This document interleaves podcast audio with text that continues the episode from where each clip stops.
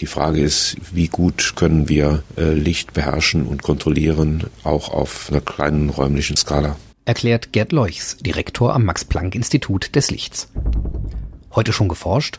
Willkommen zur 29. Folge des Podcasts von Welt der Physik. Mein Name ist Jens Kube.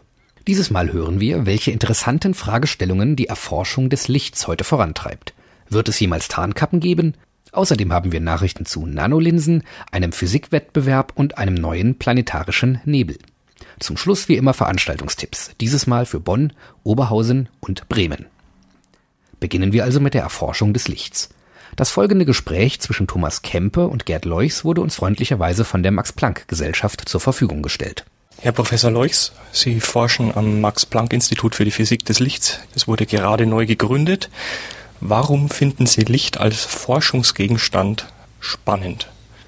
Ja, da muss ich vielleicht etwas vorausschicken. Also ich persönlich denke, dass egal mit welchem Bereich in der Wissenschaft man sich beschäftigt, wenn man das so weit treibt, dass man an den Punkt kommt, wo das Wissen äh, aufhört, wo man also nur durch Forschung weiterkommt, dann wird es interessant, egal welches Thema man bearbeitet.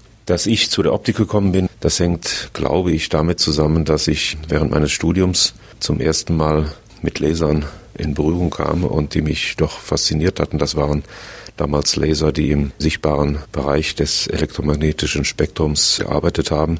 Laserlicht hat ja seine typischen eigenen Eigenschaften. Es ist sehr brillant, es äh, erzeugt Laserspeckel und äh, das hat mich damals, denke ich, fasziniert. Diese schönen Farben, ich denke, ist etwas, was einfach äh, schön ist und so bin ich dabei geblieben. Aber ich weiß, dass es natürlich in anderen Gebieten genauso spannende Geschichten gibt. Es ist ja so, dass Forschung betrieben wird, weil es einige Fragen gibt, die noch nicht beantwortet wurden. Was wissen wir denn über das Licht alles noch nicht? Wir denken, dass wir die zugrunde liegenden Gleichungen kennen. Wir geben Bedingungen vor, meinetwegen durch Materialien. Äh, wir geben das Licht vor in seiner Geometrie, Polarisation, Phase, Amplitude, in seinem zeitlichen Verhalten. Und dann ist es so, dass mit den zugrunde liegenden Gleichungen wir denken, dass wir all die Effekte, die dann passieren, ausrechnen können. Nur muss man, um jetzt interessante Sachen zu finden, sozusagen eine Nase dafür haben, in der richtigen Richtung zu gucken. Denn bei den vielen Dingen, die man sich angucken kann, wenn es jedes Mal ein paar Tage, Wochen oder Monate dauert, bis man herausgefunden hat, gibt es in der Richtung was Interessantes, dann vergeht die Zeit und wenn man zu oft in der falschen Richtung guckt, findet man da nichts Neues. Also das Neue liegt eigentlich mehr im Aufspüren von bisher nicht Bekanntem, was sich in der Komplexität der Materie versteckt. Herr Professor Leuchs, glauben Sie, dass es in absehbarer Zeit möglich sein wird, Tarnkappen oder sogenannte Unsichtbarkeitsmäntel, wie sie bei Harry Potter beispielsweise beschrieben werden, herzustellen? Da geht es um die Frage, inwieweit man mit diesen neuen künstlichen Materialien, die oft auch Metamaterialien genannt werden, inwieweit man mit diesen Materialien solche doch sehr vielversprechenden Bekleidungsstücke dann vielleicht mal herstellen kann. Das ist auch ein Aspekt, mit dem wir uns befassen und Grundlagenuntersuchungen dazu machen. Also das halte ich in der Form für ausgeschlossen. Denn wenn man es äh, schafft, diese Materialien in der Optik überhaupt herzustellen, und das ist im Moment noch die, die Frage, ob das geht, und wenn das geht, dann funktionieren die nur bei genau einer Wellenlänge, nur bei genau einer Farbe. Und die würden also nie für weißes Licht funktionieren, jedenfalls nach allem, was ich jetzt aus heutiger Sicht sagen kann. Also die Antwort ist, so wie man sich das wünscht, ist die Antwort nein. Ich denke nicht, dass das möglich sein wird. Es ist also noch nicht geklärt, ob es möglich ist, solche Metamaterialien herzustellen. Das ist eine offene Forschungsfrage sozusagen. Welche noch offene Frage in Ihrem eigenen Forschungsgebiet halten Sie denn momentan vielleicht zum gegenwärtigen Zeitpunkt für die interessanteste?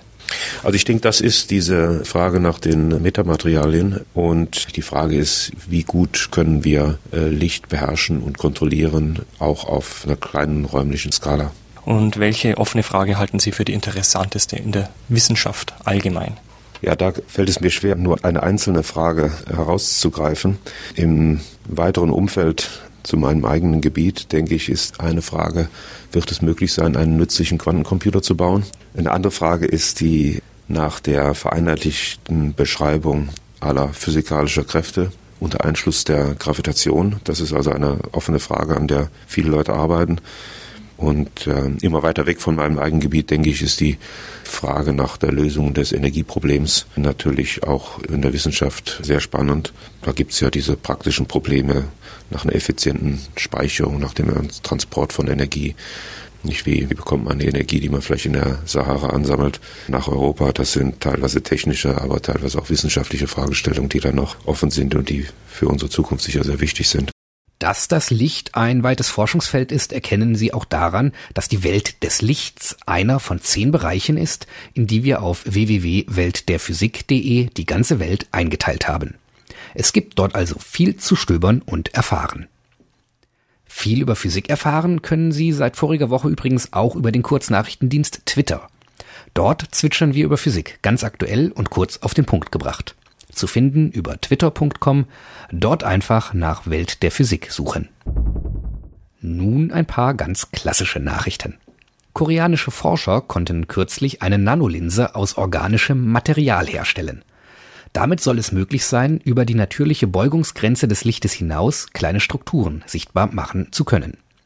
Die ersten Linsen des neuen Typs waren nur etwa ein Tausendstel Millimeter groß und vergrößerten die abgebildeten Objekte um einen Faktor 2,5.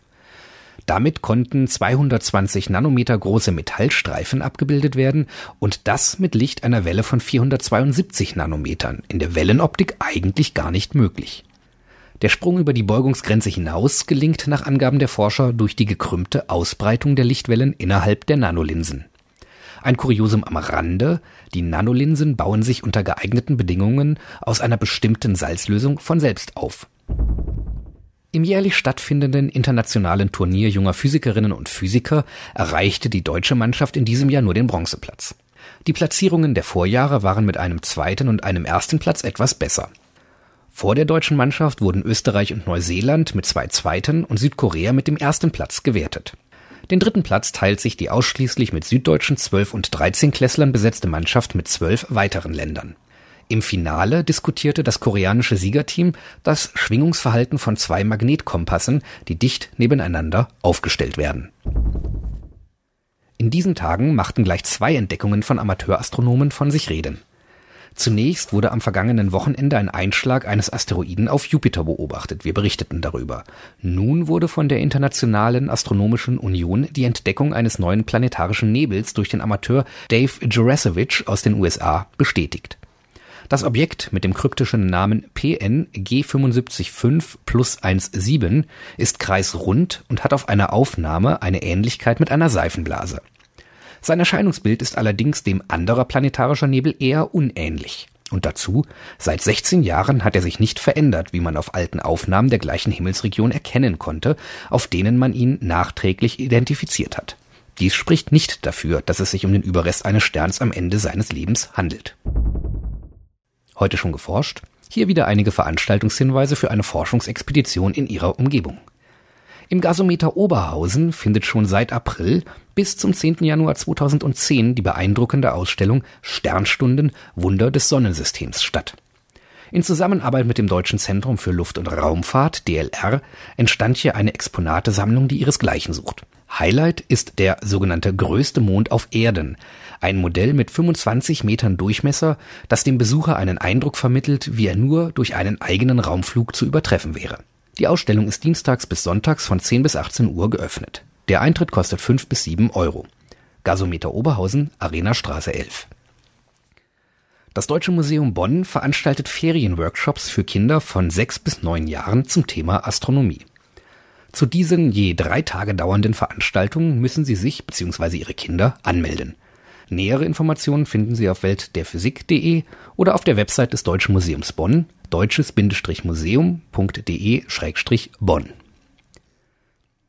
Am Samstag, dem 8. August, wird es bei Wissen um 11 im Haus der Wissenschaft in Bremen physikalisch. Unter dem Titel Quarks, Gluonen und das Higgs können Sie einen hoffentlich spannenden und lehrreichen Vortrag über die kleinsten Bausteine der Materie hören. Den Vortragenden kennen Sie, das bin nämlich ich selbst. Samstag, 8. August, 11 Uhr, Haus der Wissenschaft, Sandstraße 4 bis 5 in Bremen. Der Eintritt ist frei. Das war's mal wieder. Gelegentlich erhalten wir von Ihnen auch kleine Rückmeldungen darüber, wie Sie unseren Podcast so finden, welche Themen Sie sich wünschen und so weiter. Solche Mails freuen uns sehr. Schreiben Sie uns also ruhig unter podcast.weltderphysik.de. Bleiben Sie wissenschaftlich und laden Sie uns auch nächstes Mal wieder herunter. Welt der Physik wird Ihnen präsentiert von der Deutschen Physikalischen Gesellschaft und dem Bundesministerium für Bildung und Forschung.